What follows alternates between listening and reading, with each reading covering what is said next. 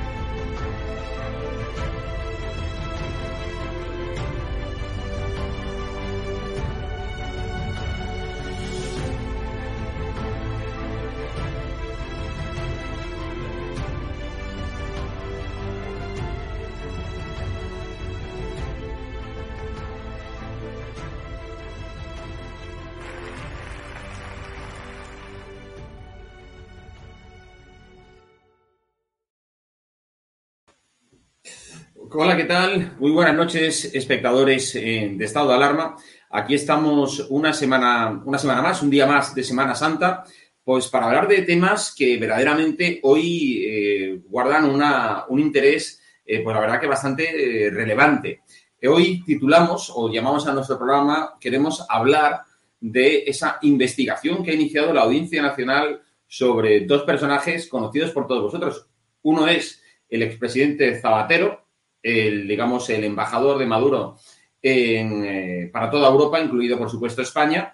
Y por otro lado tenemos eh, a, la, novia de, Garzón, de Baltasar Garzón, la fiscal general del Estado, eh, Dolores Delgado, y dos personas, como digo, que están siendo investigadas por la Audiencia Nacional por presunto, bueno, pues delito de lo que es tema de fraude fiscal por llevar dinero a paraísos fiscales. De esto nos lo va a contar ahora porque es quien ha iniciado toda esa acción eh, judicial, eh, el juez Fernando Presencia, que dirige pues una asociación que se dedica precisamente a investigar eh, todo ese, bueno, a promover desde este colectivo, bueno, pues toda la lucha contra la corrupción y defensa de la acción pública a través de ACODA. Ahora nos lo contará y también vamos a saludar a nuestros otros invitados que nos acompañan. Así que, Fernando Presencia, muy buenas noches. El juez Presencia. Muy buenas y luego tenemos también José Ángel Alonso, diputado del Partido Popular en Valladolid y alcalde también, digamos, de una gran población, ¿verdad?, de Villalona. Enorme población de Castilla, de, de 1.600 habitantes. Bueno, bueno, pero un sitio que seguro que, es estupendo de, ir, de visitar, de comer ahí y de disfrutar de, de la naturaleza, ¿verdad? Estáis invitados a venir cuando, cuando queráis. Aquí en Castilla, con un buen Ribera de Duero y un lechazo, lo, podemos pasar una buena tarde. Muy bien. Y luego, bueno, pues a nuestro abogado de cabecera, Agustín Martínez. ¿Cómo estás, Agustín? Hola, buenas noches. Aquí disfrutando de la Semana Santa. Hoy no, porque hemos tenido mucha lluvia en Sevilla, pero, pero ya a partir de mañana parece que, la ciudad va a poder disfrutar de su Semana Santa. Estupendamente. Eh, Fernando, me gustaría que nos introdujeras tú el tema. Es decir, ¿qué es lo que pasa con el expresidente Zapatero y con la fiscal general del Estado, Dolores Delgado. Nosotros lo llevamos hoy en EDATV News, ¿vale? Por el presunto desvío de 3 millones de euros a Panamá, nada más y nada menos, ¿verdad? Sí, es así. Esta documentación, ya sabéis que ACODAP es un buzón de denuncias, es una, plataforma de denuncias conforme a la directiva de denunciantes de corrupción y entonces nos llega información anónima o nominal, ¿no? de, todo tipo. Entre esta información, entre esta documentación, bueno, pues nos llegaron unos manuscritos acompañados de eh, documentación acreditativa de los ingresos. En, concreto eran 20 eh, ingresos de 150.000 euros cada uno de ellos en una misma cuenta de Panamá a nombre de Dolores Delgado García. Y esto se hizo, eh, ya te digo, en estas, durante este periodo de tiempo, en, en 20 20 ingresos y quien, quien presentaba, quien parecía que había abierto esa cuenta y quien ordenaba los ingresos era a través de unos manuscritos, lo hemos sabido, atribuidos presumiblemente a José Luis Rodríguez Zapatero.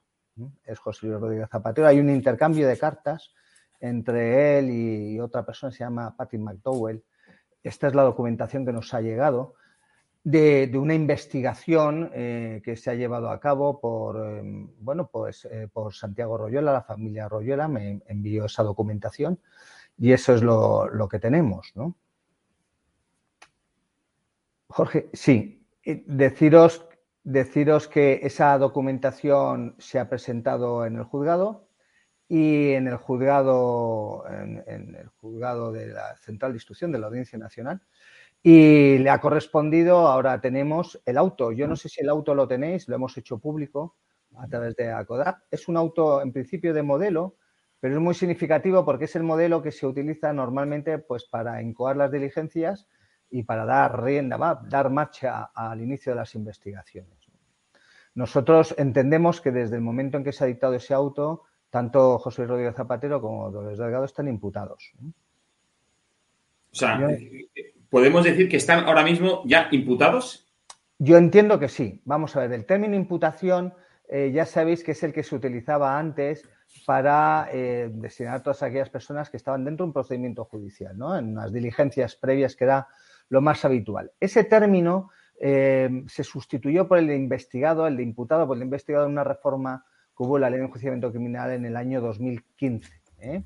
Pero mm, para que todo el mundo entienda, eh, desde el momento en que se abren las diligencias y se dirige el procedimiento contra alguien, ese alguien está imputado, que es el término que, se ha utilizado siempre para, designar al, que ahora se considera investigado. Yo entiendo, fíjate, que el término investigado es incorrecto porque con las eh, diligencias de, instrucción no se está investigando. Las diligencias de instrucción, la instrucción sirve para aportar las pruebas que necesita el fiscal para apuntalar una acusación pública, ¿no? pero la investigación tiene que llevarse a cabo antes eh, por la policía científica a través de las diligencias preliminares, a través del atestado. En este caso, la investigación la ha llevado a, cabo, se ha llevado a cabo de forma particular, haciendo acopio de documentación por unas personas que se dedican precisamente a la investigación. Y, es lo que tenemos en este momento.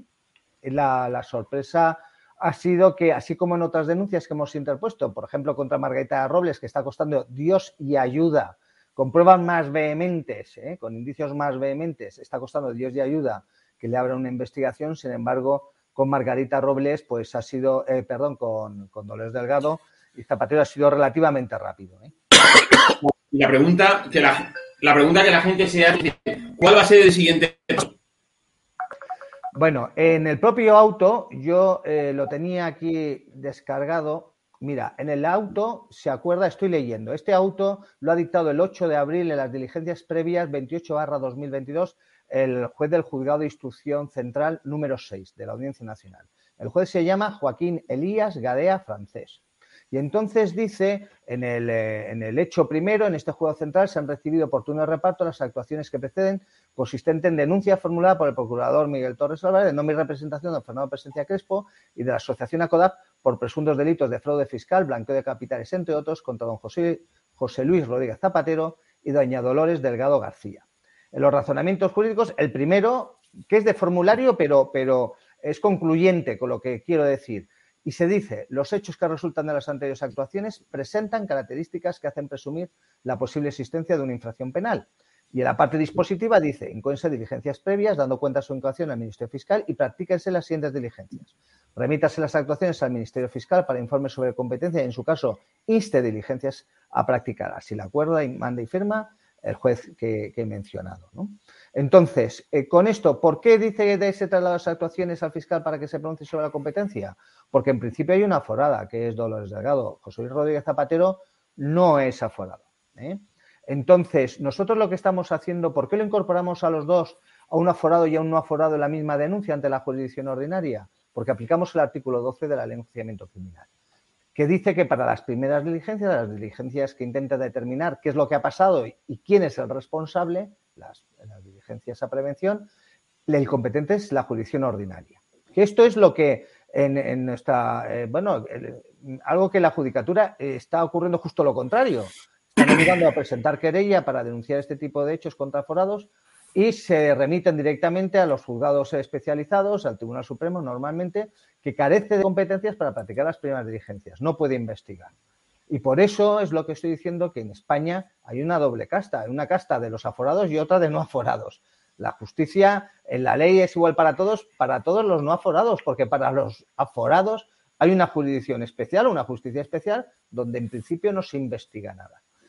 Y eso, es, lo que, claro, es un defecto de la un defecto. Es que la ley de enjuiciamiento criminal es muy antigua, es de 1882, y no preveía la policía científica ni estas diligencias de investigación policiales.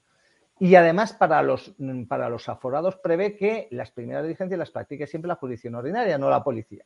Por eso nosotros presentamos las denuncias ante la, ante la jurisdicción ordinaria. En este caso, la Audiencia Nacional, que sigue siendo jurisdicción ordinaria. Ahora veremos qué dice el fiscal si continúan contra los dos o no. ¿eh? Igual deciden apartar a Dolores Delgado por tratarse de un, de un aforado. Recurriremos esa decisión. ¿Eh? Si por tratar de un aforado, recurriremos la decisión. Pero en cualquier caso, esta es la primera vez que ante la multitud de denuncias que hemos interpuesto contra aforados, esta es la primera vez que son tan concluyentes, que el juez de instrucción es tan concluyente al admitir unas diligencias, da traslado al Ministerio Fiscal para que informe sobre la competencia pero dice, y en su caso que se practique, que pida las diligencias que se tengan que practicar.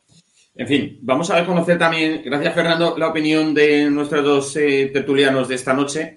Y yo quería preguntarte a ti, Agustín, porque efectivamente, como estaba diciendo el juez presencia, estamos hablando de una situación insólita.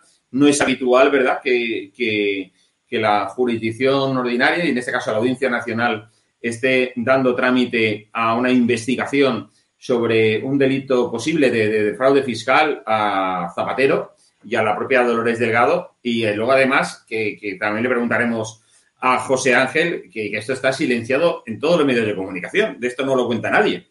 Estamos aquí nosotros hablando de ello. Hombre, sin duda el relato, porque sí he leído la denuncia realizada por la asociación que preside el señor Presencia y, es produce un desasosiego importante que personas como un expresidente del gobierno y una fiscal general del Estado puedan estar eh, en este tipo de asuntos.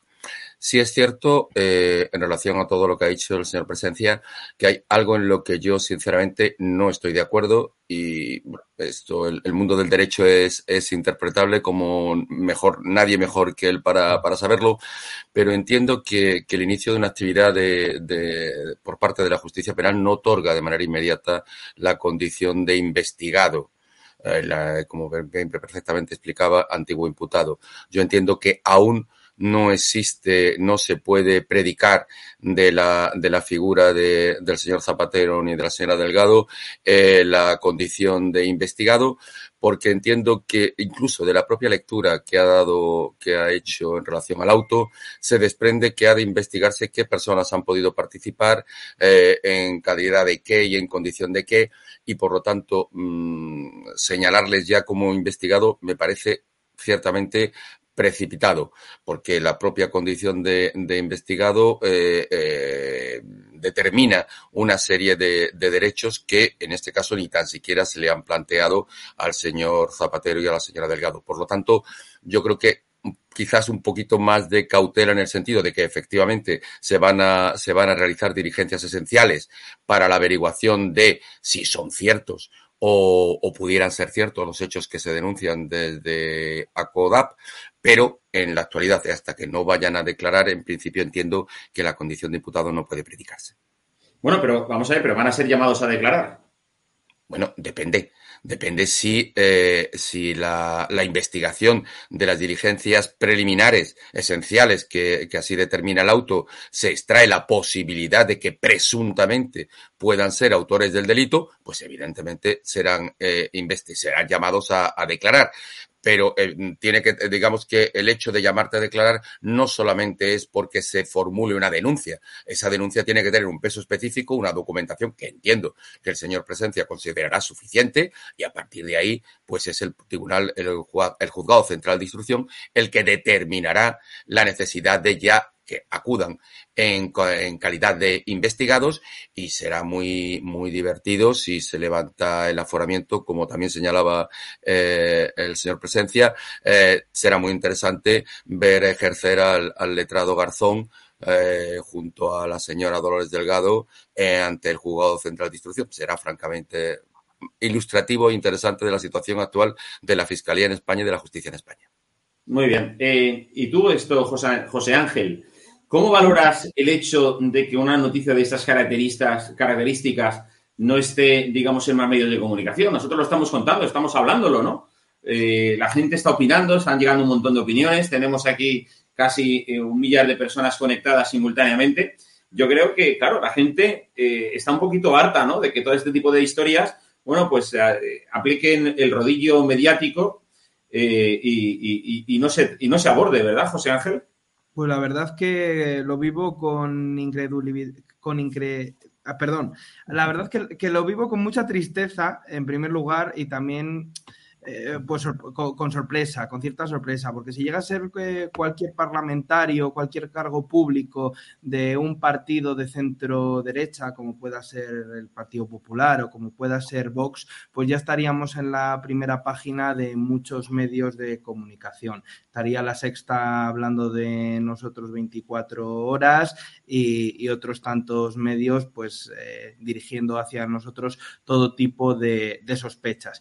En el caso de de, la señora Delgado, sobre la que estamos hablando, pues no me sorprende ya nada. Su posición de imparcialidad no se la cree nadie, lo estamos hablando desde el principio de, de, la legislatura, desde que la nombraron. Está continuamente en el foco de la polémica. Lo hemos visto a lo largo de estos días con la enmienda para garantizarla ser fiscal de, sala y con todas sus, sus, actuaciones. Y a mí sí que me preocupa que al final ese cuarto poder que, que son los medios de comunicación, pues sobre ciertas personas eh, no, no hagan su labor y parece que tienen licencia para, para todo. Ya no entrando en el fondo de la cuestión, que creo que el señor Presencia pues lo ha analizado muy bien.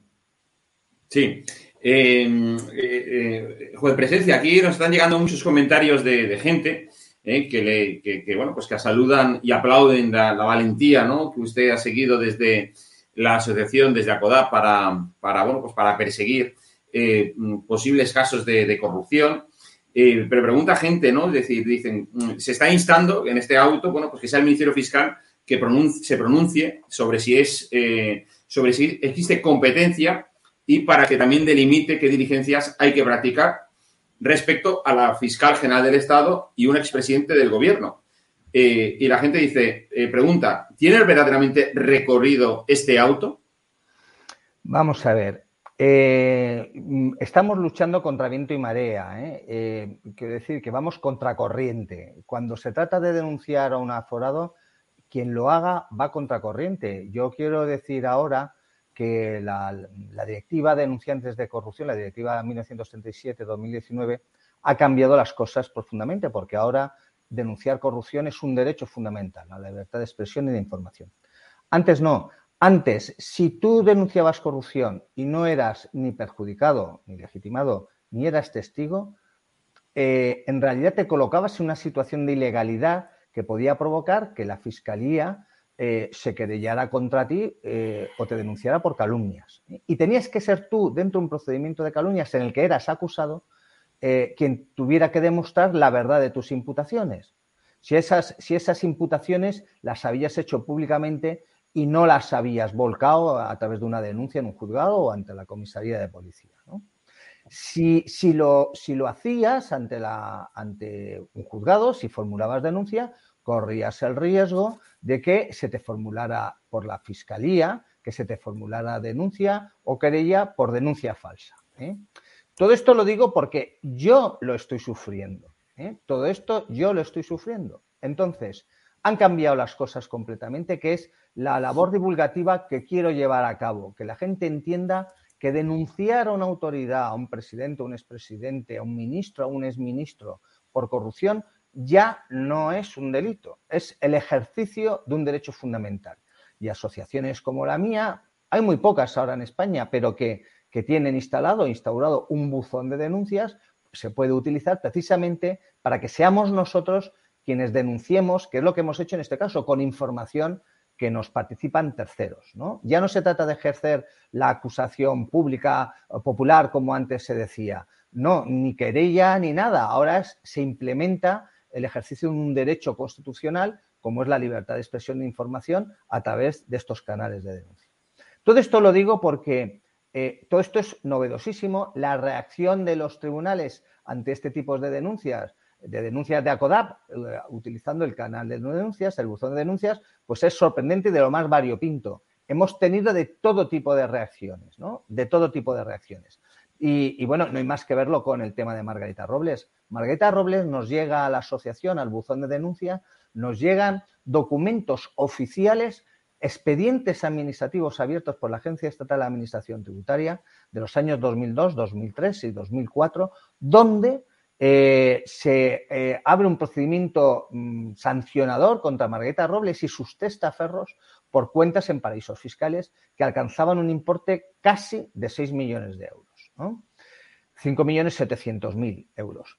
Y es la propia agencia, eh, la, propia Hacienda, la que abre esos expedientes y acuerda los embargos de, esas cuentas. ¿eh? La Hacienda acuerda el embargo de esas cuentas y pasa el tanto de culpa al Ministerio Fiscal porque considera que los hechos son constitutivos de delito. Todos esos expedientes los tenemos y los aportamos en su momento al juzgado de instrucción, al, juzgado central de instrucción, la Audiencia Nacional. ¿Y qué pasó en el año 2004? Pues en el año 2004 todo el mundo sabe que fue Zapatero quien, llega al poder, a la Moncloa, y eh, ya sabemos que cuando cambia el color político de un gobierno, todos los presidentes de gobierno tienen la facultad, todos los gobiernos, de nombrar a su fiscal general del Estado. Y eso es lo que hizo Zapatero nombrando en esta ocasión a Cándido Conde Pumpino.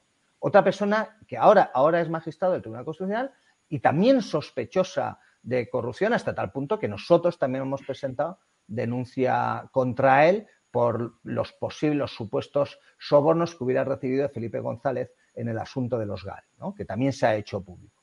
Bueno, pues eh, cuando, cuando ese tanto de culpa de Hacienda por el tema Margarita Robles llega a Conde Pumpido, ¿qué es lo que hace? Meterlo en un cajón y lo deja prescribir. Y eso es lo que dicen, eso es lo que dicen los tres magistrados de la Audiencia Nacional, de la Sala de lo Penal, la que ve nuestro recurso contra el auto de archivo, porque así como el juez central de instrucción dijo que eh, no era competente la Audiencia Nacional, la Sala de lo Penal dijo que sí, que sí que era competente, solo que eh, habían prescrito los hechos. Fue un avance porque ya se reconocía que Margarita Robles eh, había cometido fraude fiscal y blanqueo de capitales, la propia sala lo dice, por ese importe, casi de 6 millones de, dólares, pero luego nos dicen a renglón seguido, sin que nadie se lo pidiera, y sin darnos la oportunidad de hacer alegaciones, cogen y dicen que está prescrito. Una, alegación ex oficio que se la saca de la manga el tribunal. Por eso lo denunciamos, volvimos a denunciar, porque tú fíjate el sinsentido de decir que mm, están prescritos y por tanto debe archivarse y sin embargo la parte dispositiva de esa resolución lo que hace es confirmar el auto del juzgado central que lo que hace es declarar la falta de competencia, diciendo que la competencia era de los juzgados de instrucción y no de la Audiencia Nacional. Y entonces, aprovechando ese absurdo, esa contradicción, volvimos a reproducir la denuncia contra Margueta Robles y sus testaferros ante el Juzgado Central de Instrucción aumentándola, ampliándola a los tres magistrados, a los cuatro, al del Central de Instrucción de la Audiencia Nacional y a los tres de la Sala de lo Penal, que eh, injustamente y entendemos que cometiendo un, supuesto delito de prevaricación, pues dijeron lo que dijeron. Hoy mismo, esta tarde, hemos podido comprobar que esa nueva denuncia ha sido emitida a trámite, con sus correspondientes diligencias en, en, un juzgado de instrucción de Madrid, ha recaído y ha admitido a trámite. Lo ha admitido, ha incoado diligencias previas. No tenemos el auto todavía, lo que sí que tenemos es la consulta de la, de la Consejería de Justicia de Madrid, que nos ha dado los, datos. ¿eh? Una mm, sí. No, no, lo que, Sí, no, lo que quería simplemente era discutir eh, la discusión que se había introducido acerca de si tiene o no la condición de investigados. Vamos a ver, desde el momento en que se abren las diligencias, eh, el denunciado es considerado inmediatamente como investigado. ¿eh? porque, porque eh, salvo las primeras diligencias que las practica la, policía, en principio, eh, salvo eso, cuando se presenta una denuncia o se presenta un atestado y aparece un denunciado, una persona a la que atribuir el hecho punible, ese adquiere automáticamente la condición de investigado. Hasta tal punto es así que eh, cualquiera de estas dos personas podría comparecer en este momento a las actuaciones, tanto Zapatero como Delgado, podrían eh, comparecer perfectamente a las actuaciones con abogado y procurador para defenderse. Podrían hacerlo, porque ya tienen esa condición. Si no la tuvieran, si no la tuvieran, no podrían comparecer. ¿Mm? Y eh, otra cosa distinta es la previsibilidad de que se acuerden las diligencias de investigación ¿eh? Ahora hay que estar a la espera de lo que decida la Fiscalía. Pero desde luego el procedimiento está abierto para que cualquiera de los dos pueda comparecer y defenderse. Muy bien. Sí, Agustín, eh, ¿querías añadir algo? Sí, eh, bueno, no se trata de, en el fondo casi es una cuestión, si se me permite, anecdótica y, que y que si se me también acaba teniendo casi un, un concepto publicitario en el sentido de que es más el titular que en un momento determinado puede llevar implícito eh, eh, para, para, ambas personas, eh, teniendo en consideración su, su repercusión y su fama pública. Entonces, evidentemente es así. Claro, lo que dice el señor Presencia supondría que el hecho de que a alguien se le interponga una denuncia por per se supone que el ser denunciado ya supone que pueda tener la condición de investigado. Sinceramente entiendo que no, pero bueno, mm, doctores tiene la iglesia, en este caso es, es, un criterio, es un criterio personal.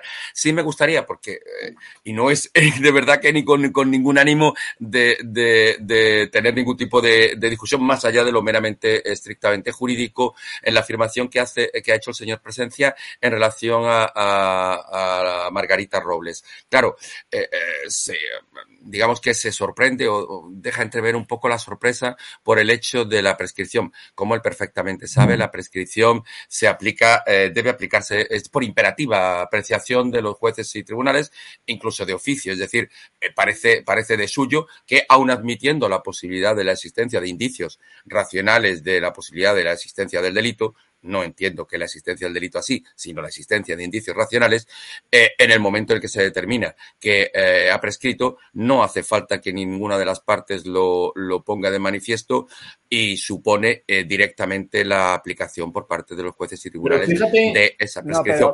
pero, una cosa, una cosa, por no, vamos aquí, espera, aquí está la discusión. Es que el momento para declarar la prescripción es la fase, no es este, es la fase intermedia Cualquiera. la fase de juicio oral. No, no, fase intermedia y fase de juicio oral. Pero es que en segundo lugar, ahora vamos a ver.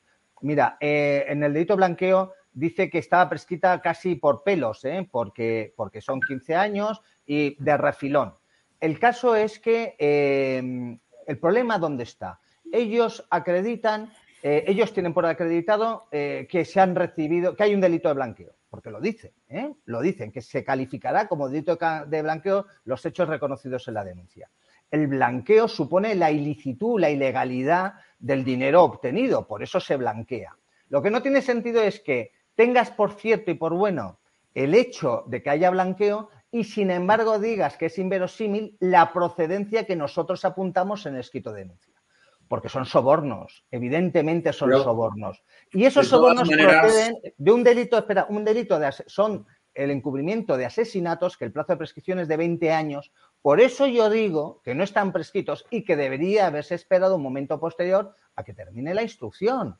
Vamos a ver de dónde viene ese dinero. ¿De dónde viene ese dinero? Porque si es verdad que viene de asesinatos, de sobornos para encubrir asesinatos, el plazo de prescripción del asesinato son 20 años. Bueno, yo, eh, por, no, por, no, entrar en tecnicismos, porque también eh, no toda nuestra audiencia es, eh, vamos, con, procede del ámbito del derecho, muchos eh, somos legos en la materia, de hecho, y, y yo, José Ángel, pero sí que estamos hablando de noticias judiciales y que creo que es interesante. Fijaros, estamos hablando de esto que no toca ningún medio de comunicación. Sin embargo, hoy todos los medios de comunicación llevan esta noticia que ahora aquí podéis ver en pantalla. Vamos a verla, si desde realización nos la muestra condenado a cárcel el, tirador que quería matar a Pedro Sánchez. Tenía fijación y determinación. Ha sido condenado a siete años. Esta noticia, por supuesto, que lo lleva a lo país, ha tenido que meter eh, el adjetivo ultraderechista en el subtítulo. Es decir, de esto, eh, José Ángel sí que hablan todos los medios de comunicación. Siete años para un tío, pues bueno, que seguramente pues estará, eh, pues, pues no tendrá bien sus facultades mentales y, que se planteaba, bueno, pues o decía que quería matar a Sánchez, pero no tenía claro ni cómo hacerlo, ni dónde hacerlo, ni cuándo hacerlo. Pero bueno, la justicia ha determinado de que lo que lo sentencian siete años. Hombre, por mí. Y claro, y, y fijaros, y de lo de Zapatero y de lo de Lola Delgado, no lo cuenta nadie más que salvo nosotros y, dos o tres. Eh, José Ángel. Por mi parte, siempre el respeto a las sentencias judiciales, como no podía ser de otra forma, pero es verdad que me llama mucho la atención que tengan que calificar que este señor eh, era ultraderechista. Eh, parece que destaca más eso que sus intenciones hacia hacia el presidente del, gobierno. Sí que mm, es llamativo, volvemos a lo de siempre, al final el gobierno que tenemos actualmente está invirtiendo mucho dinero en, en los medios de comunicación, creo que lo sabemos todos. Eh, eh, estamos pagando el gobierno más caro de la historia y al final, eh, pues, pues lo vemos en, titulares como este y en, cuestiones que pueden interesar mucho a la sociedad, como esta que estamos tratando hoy aquí, pues no, no lo vamos a ver en ningún medio. Hasta que ya sea tan forzado que si hay una condena, pues hombre, a lo mejor sí que tenemos la esperanza de, encontrarnos algo, pero mientras tanto, olvídate. Sí, además, juez presencia. Hoy, por ejemplo, también en relación con esta noticia, hemos conocido, por ejemplo, que la, eh, vamos, la Fiscalía en Valencia le ha dado la razón al juez eh, Vicente Ríos, que ha solicitado la imputación de Mónica Oltra, la vicepresidenta, por ocultar, por encubrir, digamos, los abusos sexuales cometidos por su entonces marido sobre una menor. Esta noticia, ¿quién la lleva hoy? Eh, juez presencia, no la lleva nadie, como la suya. Eh, sin embargo, a toda pastilla, todos los medios de derechas, no solo los de izquierdas, sino también de derechas, caen en la trampa, claro, porque al final las agencias de noticias, pues bueno, pues están en manos de quienes están, ¿eh? de periodistas eh, de derechas y, que, filtran lo que quieren que se, de lo que se hable y de lo que no se habla, pues no lo cuentan, ¿verdad?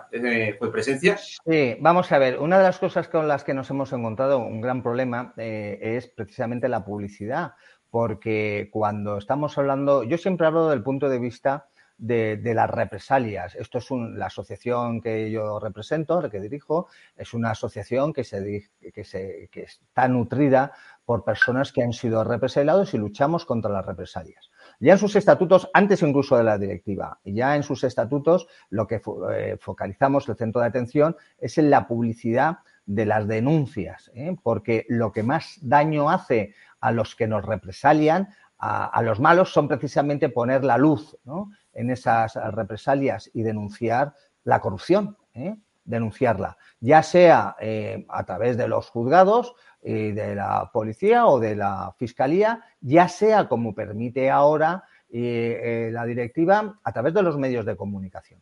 Tú fíjate un caso curioso que fue el de este Roberto Macías cuando denuncia las facturas falsas de UGT. Cuando denuncia él las facturas falsas de UGT, porque él era contable de ese, de ese sindicato, él se hace con esa información, la extrae del ordenador cuando se da cuenta que está manipulando facturas falsas y se la lleva a su casa y desde su casa empieza a suministrarla a determinados medios de comunicación. pues bueno, cuando se entera, se presenta una denuncia, al aparecer públicamente esas denuncias en un determinado medio de comunicación, que creo que era El Mundo, entonces eh, a la Fiscalía, a la de Sevilla, no se le ocurre otra cosa que ordenar y pedir, pedir una entrada y registro en el domicilio de este hombre. Y se practica. Lo tratan como un encausado, lo tratan como un acusado, como un denunciado. Y hasta tal punto que se celebra juicio, hay una instrucción, se celebra juicio y este hombre lo condenan a dos años. Tú fíjate el disparate, ¿no? Y ahora eh, se apeló la sentencia y está ahora en apelación, durmiendo el sueño de los justos, esperando a ver qué pasa con la directiva, si se termina de transponer o no se transpone, aunque ya es de plena aplicación.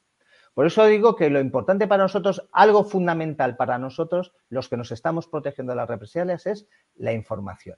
Por eso al abogado aquí presente le chocaba mucho el titular. Para nosotros los titulares son fundamentales y no debemos ser cicateros en eso porque, porque de lo que se trata precisamente es de dar luz, de que entre en la opinión pública sin distorsionar el contenido de la noticia, que entre en la opinión pública lo que intentamos denunciar.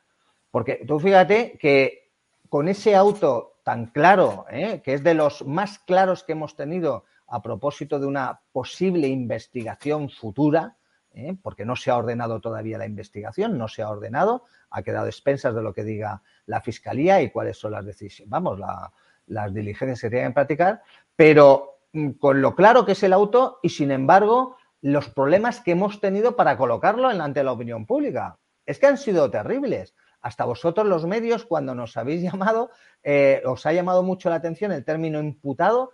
Y, bueno, con, solo ha habido un medio que lo ha lanzado directamente, pero los demás, bueno, la, gente se acoge con papel de fumar porque, porque hay miedo, porque, porque esa era la política de parte de la fiscalía, de la, de la fiscalía antes de la directiva. La posibilidad de que, ¡pum!, se, te llevarán por delante. Ahora con la directiva yo quiero que simplemente terminar diciendo, quiero que cale la opinión pública que a partir de la directiva, la directiva trata al ciudadano como si fuera, con los mismos derechos que si fuera un medio de comunicación. Los derechos que antes, eh, que en nuestra Constitución se recogen exclusivamente en principio para los medios de comunicación, la libertad de expresión y de, y de información, la libertad de información, que parece que esté solo dirigida a la prensa, que se sepa que ahora esos derechos los tiene también cualquier ciudadano de cualquier Estado miembro. Goza de esos derechos, ¿eh? de denunciar la corrupción a través de esos derechos y que las represalias están prohibidas. Sí, sí. Eh, Agustín, ¿no te llama la atención ese titular que está por todos lados que estamos mostrando aquí y que de, lo, de, vamos, de la acción judicial del juez presencia de ACODAP no se habla en ningún lado? Vamos a ver, eh, yo no puedo estar por menos que, de acuerdo con, el señor Presencia en que eh, efectivamente la lucha contra la corrupción es algo que, que nos afecta a todos y, me parece muy loable eh, toda actuación que, tienda eh, a buscar la limpieza en la administración. Hasta ahí no me cabe la menor duda que todo el mundo tiene que estar de acuerdo. Eh, de la manipulación de los medios, si quieres te puedo escribir hasta un libro. porque, porque, hombre, desgraciadamente la he padecido hasta el punto de, de, de prácticamente colocar en un callejón sin salida hasta el Tribunal Supremo para forzarlo a dictar una resolución eh, que contentase a determinados eh, grupos de presión o lobbies de presión. Pero hay una cosa en la que, y no se trata de verdad de, no estar, de, discutir en este caso con el señor Presencia en relación de, determinados aspectos, pero por encima de todo eso, por encima de la lucha eh, contra la corrupción, para mí sigue habiendo algo que está por encima de todo eso que es la presunción de inocencia. El derecho del ciudadano a la presunción de inocencia. Se llame Rodríguez Zapatero o se llame Agustín Martínez o se llame eh, Fernando Presencia. Oiga, mire usted, el derecho a la presunción de inocencia está por encima de todo.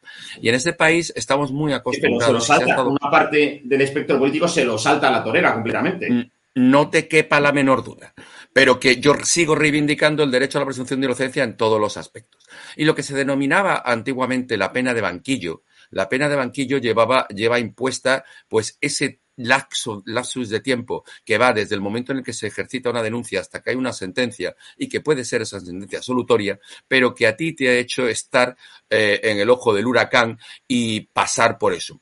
Eh, eh, el, señor em, José Ángel Alonso sabe y conoce de, circunstancias en el Partido Popular que, en las cuales se ha sufrido esa pena de banquillo y se ha sufrido ese maltrato por una denuncia supuesta de corrupción que después queda absolutamente en nada, pero a ver cómo vuelves a meter el agua que has derribado, que has tirado en el suelo, cómo la vuelves a meter en la botella. Se hace muy complicado y eso es terrible. Por lo tanto, estando completamente de acuerdo con, con el señor Presencia de que hay que buscar todos los elementos de, de, posible corrupción, hay que hacerlo siempre respetando eh, la presunción de inocencia. Evidentemente, el tratamiento de las noticias pues es, es absolutamente eh, disparatado aunque solo fuera por el mero hecho de referirse al presidente, expresidente del gobierno y a la fiscal general, y existiendo un auto, que no es una mera denuncia, ya existe un auto en la cual se inician diligencias previas, hombre, si eso no es noticia, que venga Dios y lo vea. Evidentemente, claro que es noticia.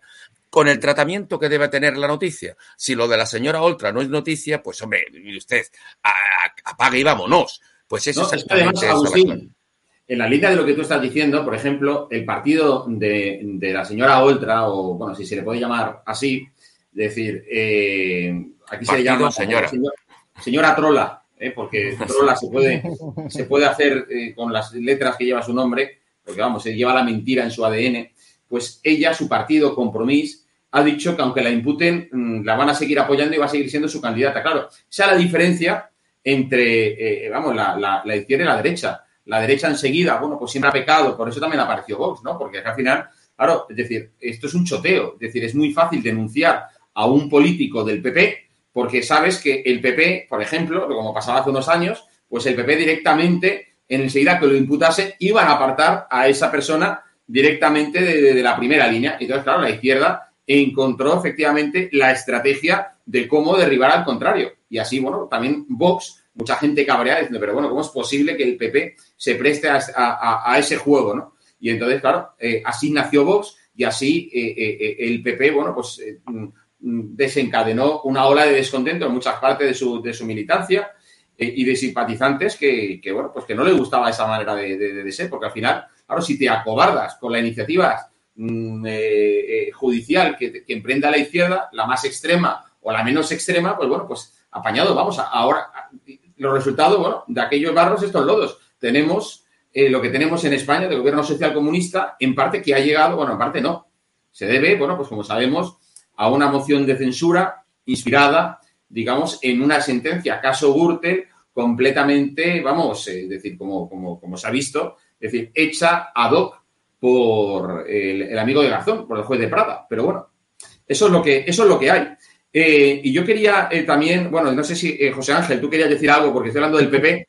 Que por supuesto en referencia a lo que comentabais, pues no puedo estar más que de acuerdo, que nosotros lo hemos vivido, uno de los casos más claros en, en la comunidad valenciana, donde más de 200 de mis compañeros salieron limpios, absueltos de una tortura judicial que luego se demostró que, no era tal. Eh, el caso más claro es el de Rita Barberá, ya nadie puede devolverla la, la, vida, por supuesto, y, creo que, nos tenemos que defender. Por un lado, es verdad que ha habido casos de corrupción y que yo comparto que los partidos políticos tenemos que estar muy vigilantes y, cuando se aprecia que, un compañero o un miembro del mismo ha podido hacer algo mal, pues tenemos que ser los primeros en, en, denunciarlo y corregirlo, pero también nosotros mismos dentro de los partidos sabemos cuando un compañero es inocente, cuando están yendo a, a por él, cuando simplemente le están poniendo un una querella porque es un buen alcalde, porque es un buen parlamentario o porque está haciendo bien su trabajo y, ahí tenemos que estar los partidos políticos para prestarle asesoramiento y, defenderle, porque como bien decís, pues algunos medios eh, de comunicación, sabiendo que es mentira, van a ir a por él porque quieren que sufra esa pena de banquillo, esa pena de telediario. Yo, no sé si estáis de, yo, no sé si estáis de acuerdo, que, yo no sé si estáis de acuerdo que, sobre todo en los partidos políticos, eh, se puso como una especie de eslogan el hecho de que cuando alguien fuera imputado, eh, investigado, debía dimitir. Yo sinceramente creo que no. Creo que el momento de la dimisión debe ser cuando haya el auto de apertura de juicio oral. Es decir, porque tú seas investigado en un momento, procedimiento determinado, no necesariamente lleva implícito el hecho de tener que dimitir porque eso ya se convierte casi eh, una querella instrumental, lo que se llamaba una querella a la catalana. Oiga, no. Pero en el momento que ya se dicta un auto de apertura de juicio oral, porque existen indicios racionales de criminalidad, ese es el momento en el cual cualquier político, sea del color que sea, debe abandonar la, la esfera pública y centrarse exclusivamente en su defensa. Sí, pero es que mira, entrando en este debate de la pena de banquillo, eh, yo creo que el problema está en los déficits legislativos eh, de nuestro país. Tenemos un enjuiciamiento criminal de 1882, va a hacer este año 140 años ¿no? de su entrada en vigor, donde cuando se, cuando se promulgó no existía policía científica ni nada que se le pareciera. ¿no? Los únicos que tenían la carrera, carrera eran el juez, el fiscal, el abogado y el forense. No había más, ¿no? Entonces, eh, claro, si un sistema procesal que está a la espalda de cualquier investigación, pues produce los problemas hoy en día que estamos viendo, porque ningún Estado, ningún Estado europeo eh, tiene ahora el sistema continental de la ley de enjuiciamiento criminal francesa, que por cierto los franceses la abandonaron hace bastantes décadas. ¿no? entonces produce los problemas que está produciendo. Las investigaciones, eh, sobre todo cuando se trata de forados, se están llevando a cabo en el juzgado, que además no tiene medios para investigar. Y los jueces normalmente no quieren hacer lo que es obligatorio, lo que debería de serlo y no lo es. Y es ordenar, oficiar a la policía para que se lleven las investigaciones en sede policial, que es lo que debería de ocurrir por eso nosotros estamos promulgando la reforma urgente de la ley criminal, ya no solo para que lleve la instrucción la Fiscalía, sino para que las primeras diligencias se lleven en sede policial, aunque se trate de aforados. De tal manera que esta polémica ya no existiría, ya no existiría discusión, la pena de banquillo desaparecería. Ya no necesitas eh, aparecer como denunciado, investigado o imputado para que se abra una investigación si es la policía quien las lleva. Ten en cuenta que esto es un, imperativo legal. Cuando se trata de aforados, las primeras diligencias las lleva al juzgado. Necesariamente. Tú no puedes presentar contra un aforado una diligencia, una denuncia ante la comisaría de policía, porque no tiene competencia ni la puedes presentar. Pero lo que va a hacer inmediatamente, sin llevar a cabo ni una sola investigación, es remitirla al juzgado de guardia. Eso es lo que va a hacer. Y luego, por mor de una mala praxis del Tribunal Supremo, de una mala doctrina, que dice que presentado una denuncia contra un aforado hay que presentar querella necesariamente. No, señor. No, señor. La querella no hay por qué presentarla para las primeras diligencias. Y eso es, esa es la trampa. Cuando presentas la querella, ¡pum! va el asunto ante la jurisdicción especial. Con esto lo que quiero decir que se acabarían los problemas, esta pena de banquillo, si la investigación se lleva a cabo donde se tiene que llevar. Ante la policía ante la policía científica. Y la policía científica no distingue si eres denunciado o denunciante, no distingue, lleva a cabo sus investigaciones y es en esa sede donde se tienen que llevar a cabo. Claro, ahora nos encontramos con un sistema donde se confunde las primeras diligencias, la instrucción con la actuación jurisdiccional. Ten en cuenta que es un juez el quien lleva la instrucción y como juez al que lleva luego el juicio aunque, aunque hemos separado la función de instruir y de juzgar, sin embargo sigue vinculando. Y ya no te digo nada si hay resoluciones de la audiencia resolviendo recursos durante la fase de instrucción. Si tú pides la nulidad ante el juzgado, ante el juzgado lo penal, en sede, en el juicio, en el plenario, y en un asunto donde haya resuelto ya la audiencia eh, el recurso de apelación durante la fase de instrucción, te va a decir el juzgado, oiga, hay que estar a lo acordado por la audiencia para que veas la vinculación que hay, las limitaciones y, la, coerción que hay sobre la limitación de garantías. Hay que cambiar el sistema, desde luego. Y urgentemente el tema de la investigación. Por eso, cuando nosotros nos encontramos como represaliados con, este tipo de información, lo primero que hacemos es darle publicidad. Por lo único que tenemos es que si no, la, si no la das la publicidad, el sistema se vuelve en tu contra. ¿Por qué se ha admitido a trámite la denuncia contra Zapatero y contra Dolores Delgado? Por la presión mediática.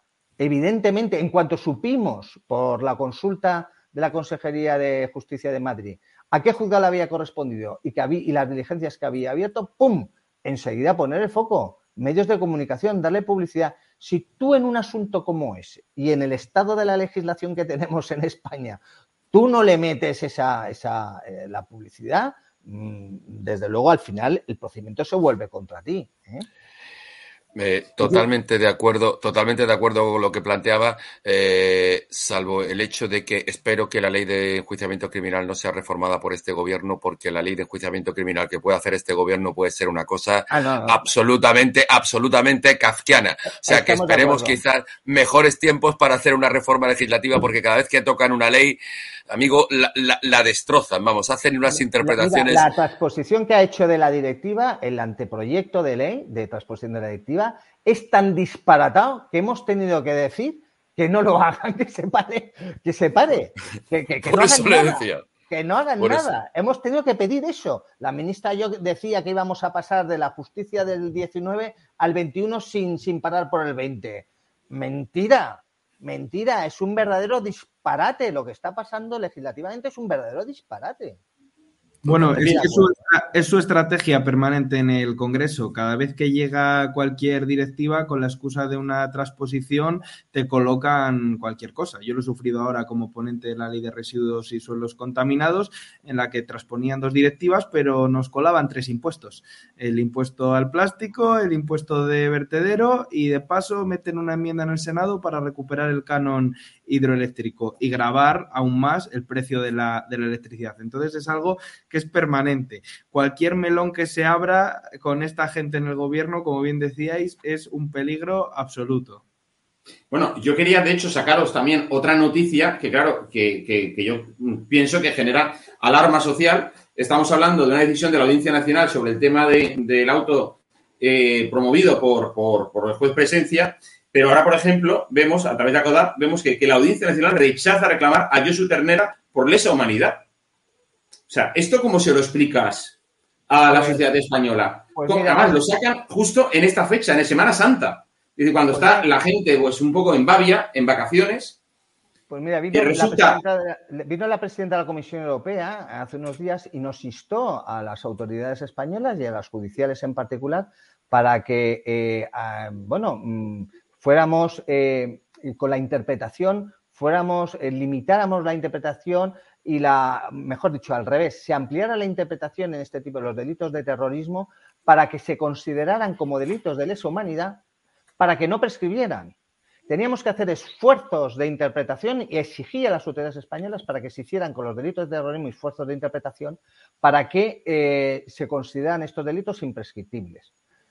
Y esta, esta sentencia, esta resolución, esta resolución que acabas de decir, va en contra precisamente de esa, de esa directriz que viene de Europa, además.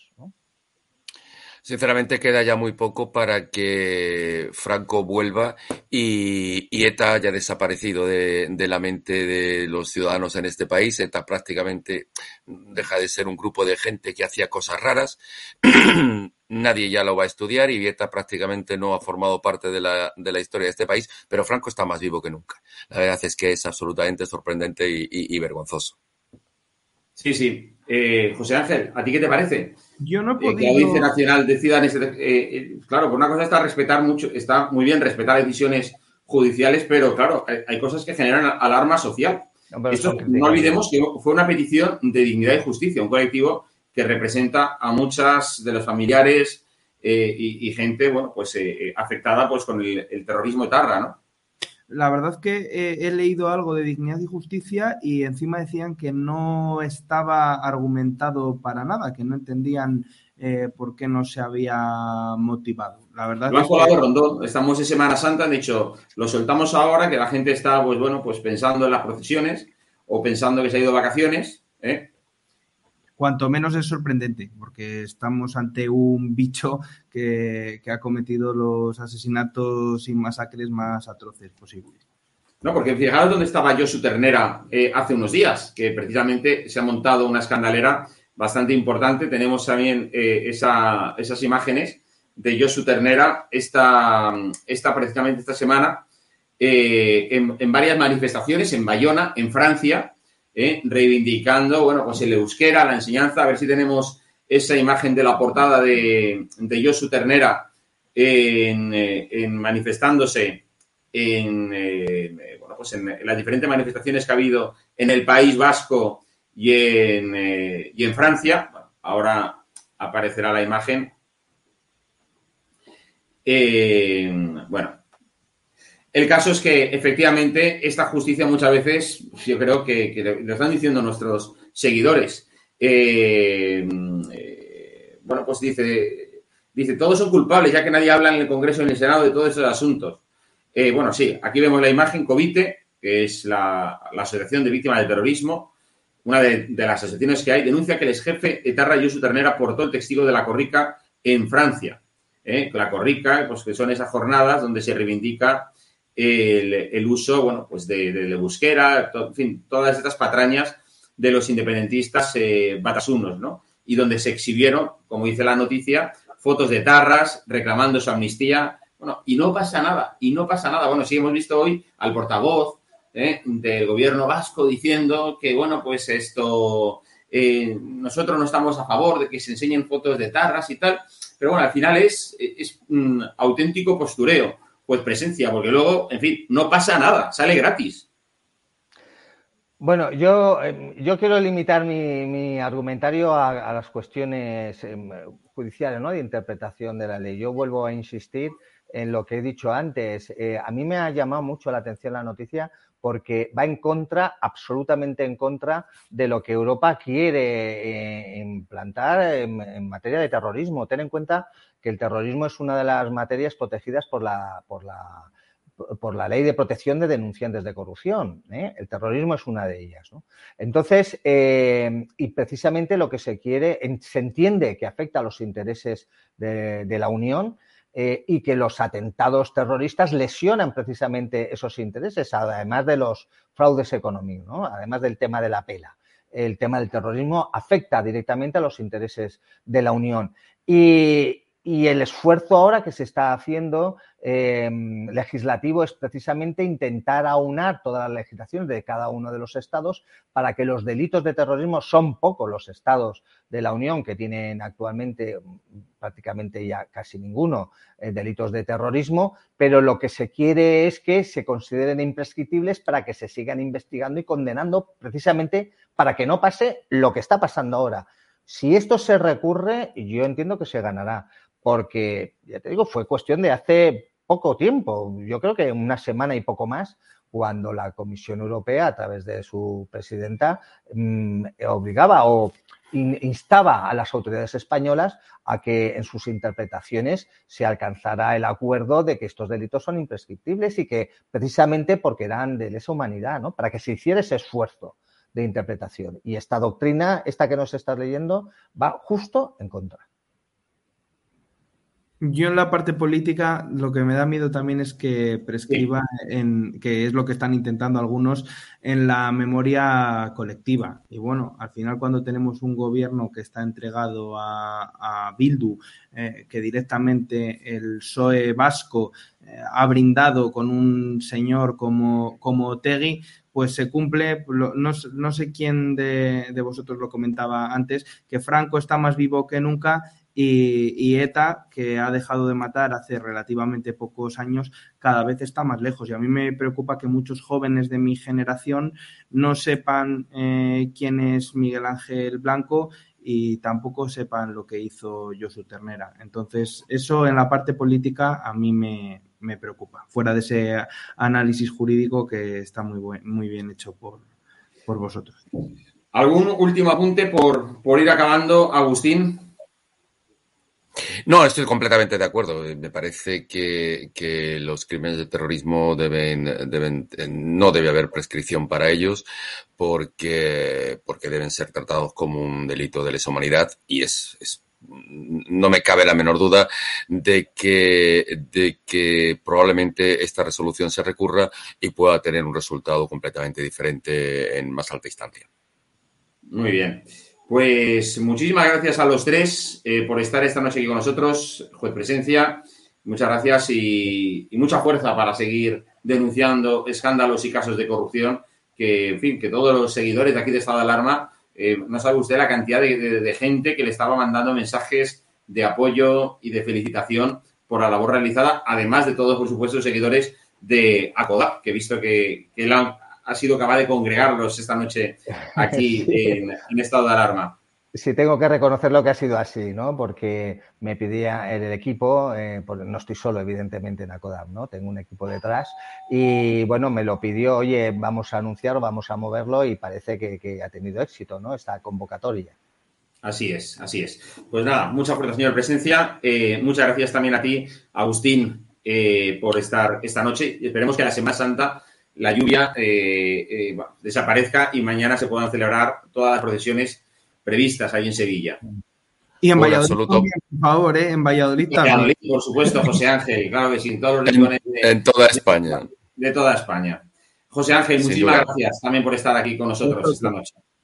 En fin, eh, esto ha visto que el análisis en el día de hoy, eh, por, la denuncia y por, las, por el auto de la Audiencia Nacional sobre Zapatero y sobre la Fiscal General del Estado, era necesario pues, pues ser hablado y he visto bueno, porque un montón de gente mm, habéis hecho comentarios, habéis dicho, eh, bueno, pues muchas, habéis hecho muchas valoraciones, muchos análisis y, nada más. De parte, bueno, sí, os voy a, me voy a despedir mm, dejándoos unos consejos para que sepáis cómo disfrutar de las playas eh, de Almería más bonitas que tenemos en estos momentos en, nuestro país. Y, nada más, me despido de todos vosotros con este consejo de las playas de Almería más mm, maravillosas. Que seáis muy felices a pesar del gobierno. Buenas noches. Roquetas de Mar es sol, playa y experiencias todo el año.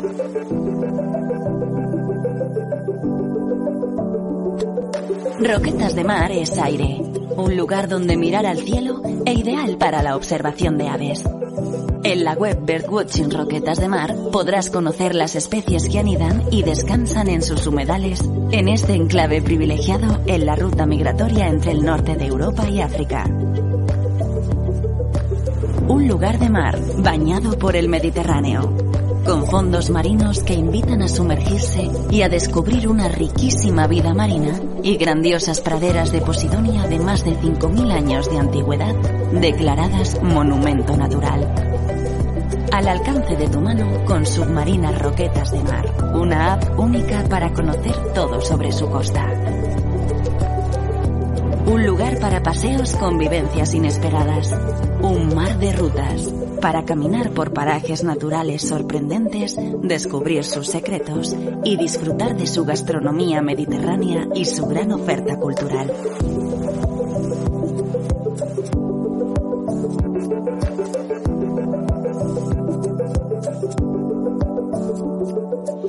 Es un destino con historia, que ha hecho de su pasado un presente del que se siente orgulloso y que mantiene sus raíces, sus orígenes de mar, de tierra y sol, unos orígenes que merece la pena descubrir. Y todo ello en una ciudad moderna, una Smart City, donde podrás disfrutar de red wifi y puntos de carga de vehículos eléctricos de manera totalmente gratuita. Entra en turismoroquetasdemar.es y descubre cómo disfrutar todo un año de experiencias, porque en Roquetas de Mar tienes mucho que vivir.